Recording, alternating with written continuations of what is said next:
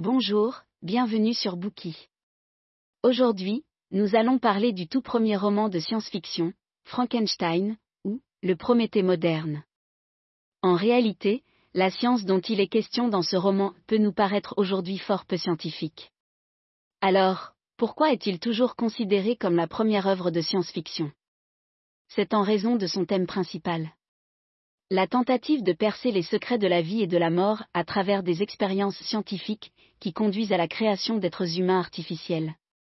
Frankenstein met en place un univers fantastique fait de science, de technologie et d'êtres étranges, dont les histoires de science-fiction ultérieures s'inspireront. Tous les éléments introduits par ce roman deviendront par la suite des caractéristiques communes du genre. Frankenstein est aussi une réflexion critique sur la technologie. Ce type de critique est omniprésent dans la science-fiction. Marie Shelley nous dit qu'aller trop loin dans la science en tentant de devenir l'égal de Dieu peut conduire au désastre. Le personnage principal du roman, un jeune scientifique du nom de Frankenstein, abolit la frontière entre la vie et la mort en devenant capable d'insuffler la vie. Cependant, il n'a pas la force de caractère nécessaire pour assumer la responsabilité de son acte. Le message du livre est que la technologie peut se retourner contre l'humanité qu'il a créée lorsqu'elle est affranchie de toute considération morale. Mais Frankenstein est avant tout un roman d'anticipation. Les développements scientifiques et technologiques préoccupent beaucoup Marie Shelley. Elle spécule sur la direction qu'ils prendront et réfléchit à la tension entre capacité technologique et moralité humaine. 200 ans plus tard, ces réflexions continuent d'être d'actualité. Ce livre est intemporel et mérite d'être lu plusieurs fois. Nous présenterons ce roman en trois parties. Première partie, l'histoire de Frankenstein. Deuxième partie, les qualités littéraires du roman. Troisième partie, un roman complexe. Première partie, l'histoire de Frankenstein. Le roman commence par le récit des exploits de Robert Walton, un explorateur de l'Arctique. Ces aventures sont présentées au lecteur sous la forme de quatre lettres. Celles-ci témoignent du besoin de compagnie du jeune homme, et montrent qu'il est déterminé à conquérir la nature, même au prix de sa vie. Les trois premières lettres nous apprennent que le voyage de Walton se déroule comme prévu. L'adversité ne survient que dans la quatrième lettre. Le bateau de l'expédition est pris dans la glace. Walton et son équipage doivent rester là où ils sont, et attendre que la glace fonde et se brise. Vers deux heures de l'après-midi, la brume se dissipe, et les marins voient à environ 800 mètres du navire des chiens, qui tire un traîneau sur la glace. Le conducteur du traîneau attire l'attention de l'équipage.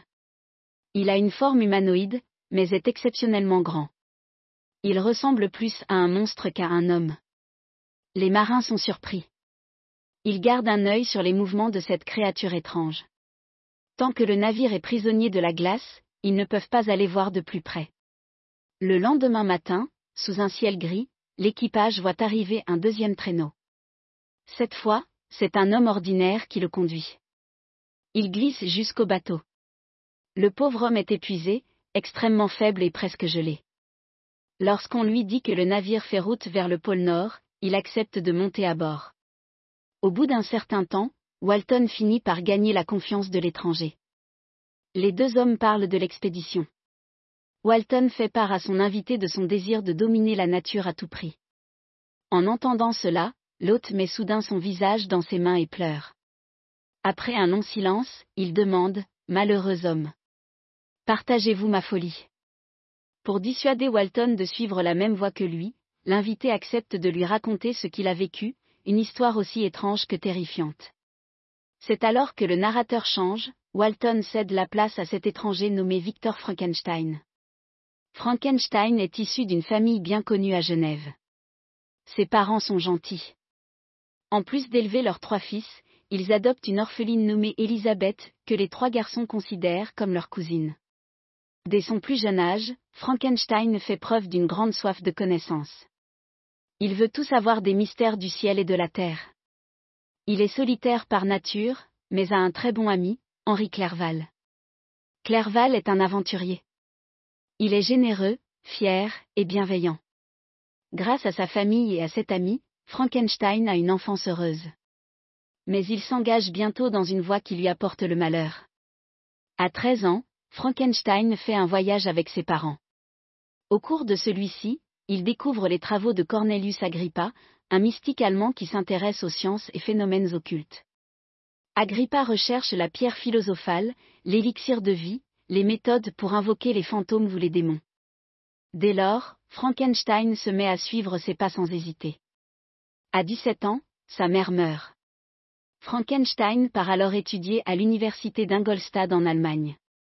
Lorsqu'il arrive dans ce temple de la science moderne, Frankenstein désire encore plus explorer la voie des anciens alchimistes, alors même que ses professeurs lui disent qu'il s'agit d'une impasse.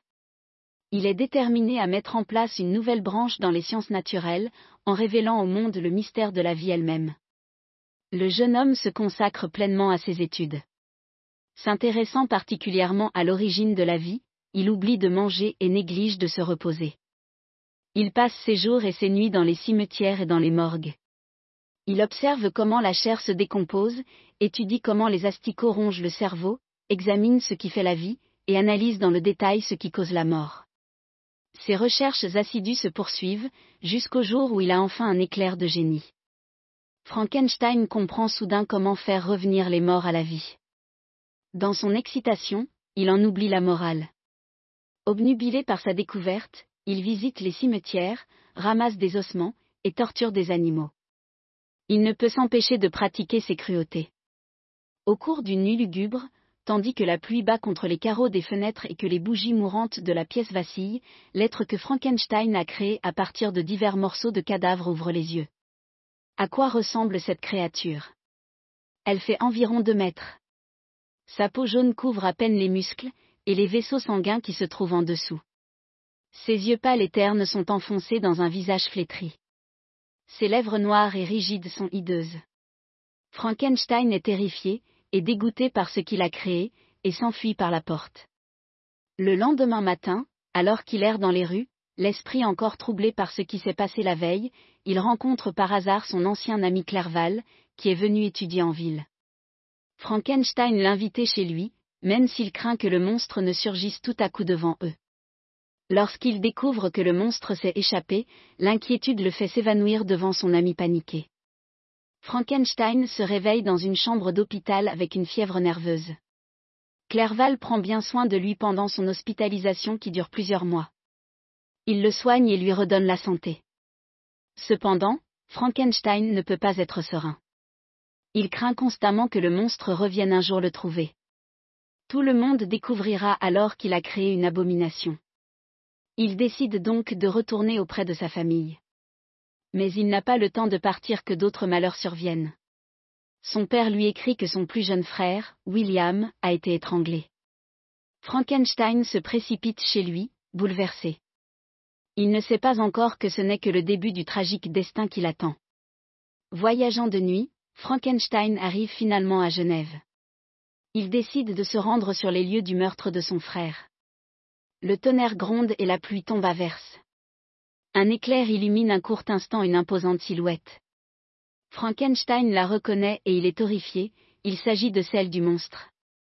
La présence du monstre près de la scène du crime semble suspecte, et Frankenstein pense que c'est lui qui a tué William. William n'était encore qu'un enfant. Qui, à part cette créature, aurait pu faire du mal à un enfant innocent? Frankenstein est plein de remords d'avoir indirectement causé la mort de son propre frère en mettant au monde ce démon mais une autre mauvaise nouvelle l'attend une fois de retour chez lui. Justine Moritz, la bonne avec qui Frankenstein a grandi et qui était comme une sœur pour lui, a été arrêtée par la police pour le meurtre de William. Bien qu'il affirme qu'elle est innocente et qu'il demande sa libération, elle est jugée et condamnée à mort. Frankenstein est désemparé. Il pense sans cesse à la mort de ses proches. Il décide d'aller à la campagne où il espère trouver la paix. Un jour qu'il se promène dans les Alpes non loin de sa maison de campagne, le monstre réapparaît. Frankenstein s'approche de lui et exprime sa colère. Le monstre a l'air amer, méprisant, et vicieux. Il dénonce la cruauté de Frankenstein à son égard, et lui demande de lui permettre de se défendre. Le récit change alors à nouveau de narrateur, Frankenstein cède la place à sa créature. Après s'être échappé du laboratoire, le monstre est allé se réfugier dans la forêt voisine. Il s'y est nourri de bail et a étanché sa soif dans un ruisseau. L'obscurité de la nuit le faisait pleurer de peur, mais la vue du clair de lune le réjouissait. Une fois les réserves de nourriture de la forêt épuisées, le monstre est allé dans un petit village où il est entré dans une ferme. En le voyant, le propriétaire s'est immédiatement mis à crier. Les villageois se sont alors précipités hors de leur maison, et ont lapidé la créature qui est finalement parvenue à s'enfuir, et a trouvé refuge dans une cabane abandonnée. Près de cette cabane habite un vieux père aveugle et ses enfants. En les voyant si beaux, le monstre prend conscience de sa propre laideur. Il se sent triste et a honte de lui-même. Il envie cette famille très unie dont les membres prennent soin les uns des autres jour et nuit. Il aimerait en faire partie, être aimé et soutenu, et non être craint et attaqué. À force d'observer cette famille en secret, le monstre fait son éducation. Il cesse par exemple de voler la nourriture de ces gens, lorsqu'il se rend compte que cela leur fait du mal. Sans jamais se montrer, il se met à les aider en coupant le bois et en déblayant la neige. Lorsqu'il découvre qu'il utilise des sons pour communiquer, il apprend leur langue. Il apprend à se réjouir et à se lamenter. Il s'approprie les qualités des membres de cette famille, et devient peu à peu gentil et doux. Il apprend même à lire et à écrire, et commence à comprendre les subtilités de la société humaine. Cependant, plus il en sait, et plus il souffre de sa laideur. Lorsqu'il s'est échappé du laboratoire, le monstre s'est mis un vêtement de Frankenstein sur le dos. Dans la poche de ce vêtement, il a trouvé le journal de son créateur qui explique comment il est né. En le lisant, il souffre encore plus. Il sent la peur et le mépris dans les mots de Frankenstein. Il commence à lui en vouloir de l'avoir fait si laid, si effrayant, et si seul. Il maudit le jour détestable où il a reçu la vie. Mais le monstre espère encore pouvoir être accepté et aimé. Tout dépendra de la réaction de ses voisins en le voyant, ceux qu'il appelle ses protecteurs. Il planifie une rencontre, même si cela le rend très anxieux le monstre profite de l'absence des enfants pour frapper à la porte du père de famille âgé et aveugle, et lui demander d'être recueilli par lui. Après avoir écouté le monstre raconter son histoire, le vieil homme décide de l'aider. Malheureusement, ses enfants reviennent inopinément, et pensent immédiatement que la créature horrible qui se trouve dans leur maison est en train de s'en prendre à leur père. Ils la chassent sans prendre le temps de discuter et déménagent la nuit même. Découragé et le cœur brisé, le monstre pense à Frankenstein qui est le seul qui puisse le plaindre et arranger les choses. Il décide donc de se rendre à l'adresse indiquée dans son journal. Au cours du voyage, le monstre voit une jeune fille tomber dans une rivière. Il se jette à l'eau pour la sauver. Alors qu'il s'efforce de la mettre en sécurité, son compagnon apparaît une arme à la main et lui tire dessus. Blessé, le monstre se cache dans la forêt. Une fois guéri, il jure de prendre sa revanche sur l'humanité. Après deux mois de route, le monstre arrive enfin dans la banlieue de Genève. Il croise un joli petit garçon, et se dit que celui-ci pourrait peut-être devenir son ami, car il semble innocent. Cependant, lorsque l'enfant le voit, il se couvre les yeux et se met à crier. Il le traite de mangeur d'hommes. Il prétend que son père, Alphonse Frankenstein, fait partie du gouvernement et va le punir sévèrement. L'enfant hurle et jure. Plus le monstre l'entend, et plus il se désespère. Il essaie de le faire taire. Il l'attrape par le cou, et finit par l'étrangler à mort. Il arrache ensuite le pendentif que porte l'enfant, et le glisse dans la poche d'une femme qui n'est autre que la servante Justine Moritz. C'est elle qui sera accusée du meurtre de William et condamnée à mort. Après avoir raconté toute l'histoire à Frankenstein, le monstre lui demande de lui créer une compagne. Il promet qu'il vivra loin des hommes avec elle.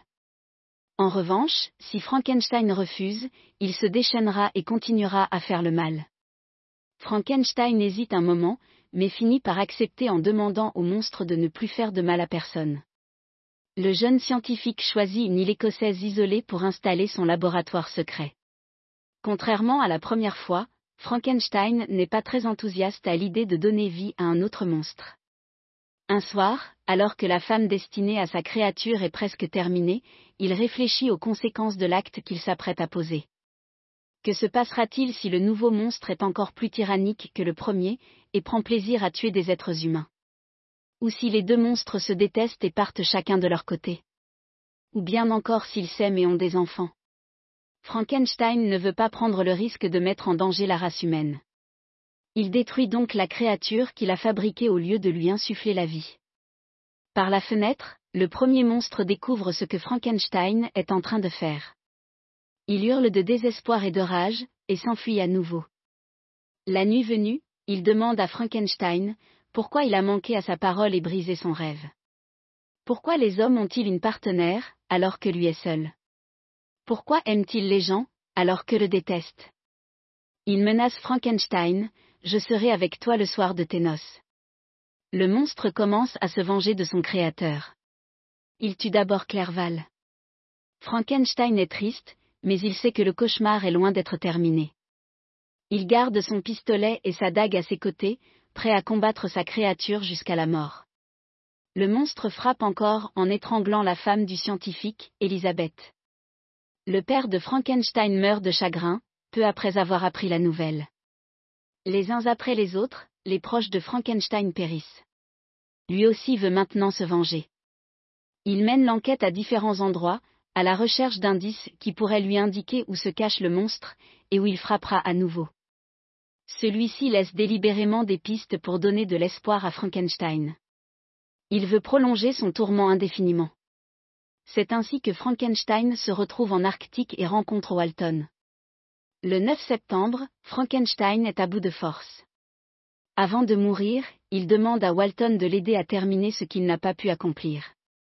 Il l'invitait à apprendre à se satisfaire de peu, et à ne pas être aussi ambitieux que lui. Puis ses yeux se ferment pour toujours. Au moment où Walton prend la plume pour raconter l'histoire de Frankenstein, une silhouette inhabituellement grande surgit près du cercueil où repose le cadavre du scientifique. C'est le monstre. Il pousse un terrible gémissement et raconte à Walton ce qu'il a vécu. Il lui explique qu'il n'a pas pu contrôler son désir insatiable de vengeance. Il a souvent regretté ses actes au moment même où il les exécutait. Il se décrit comme un ange déchu, se détestant lui-même pour ses péchés. Il décide de se rendre au pôle Nord pour immoler son corps détestable et obtenir le salut de son âme. Le navire de Walton se libère enfin de l'emprise de la glace. Le monstre saute alors par-dessus bord et disparaît dans la nuit. Merci d'avoir écouté. Vérifiez le lien ci-dessous pour déverrouiller le contenu complet.